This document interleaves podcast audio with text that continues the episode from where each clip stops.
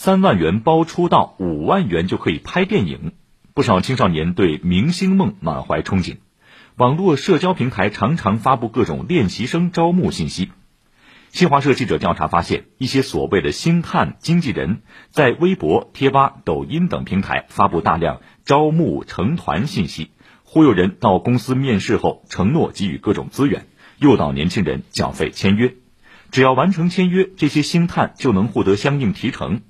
被招募的年轻人进入公司后，还可能遭遇各种要求续费的操作。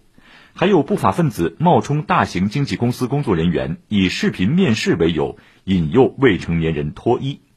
多位专家表示，随着选秀节目热播，练习生市场走热，要高度关注这个领域的乱象，切实保护青少年群体的利益。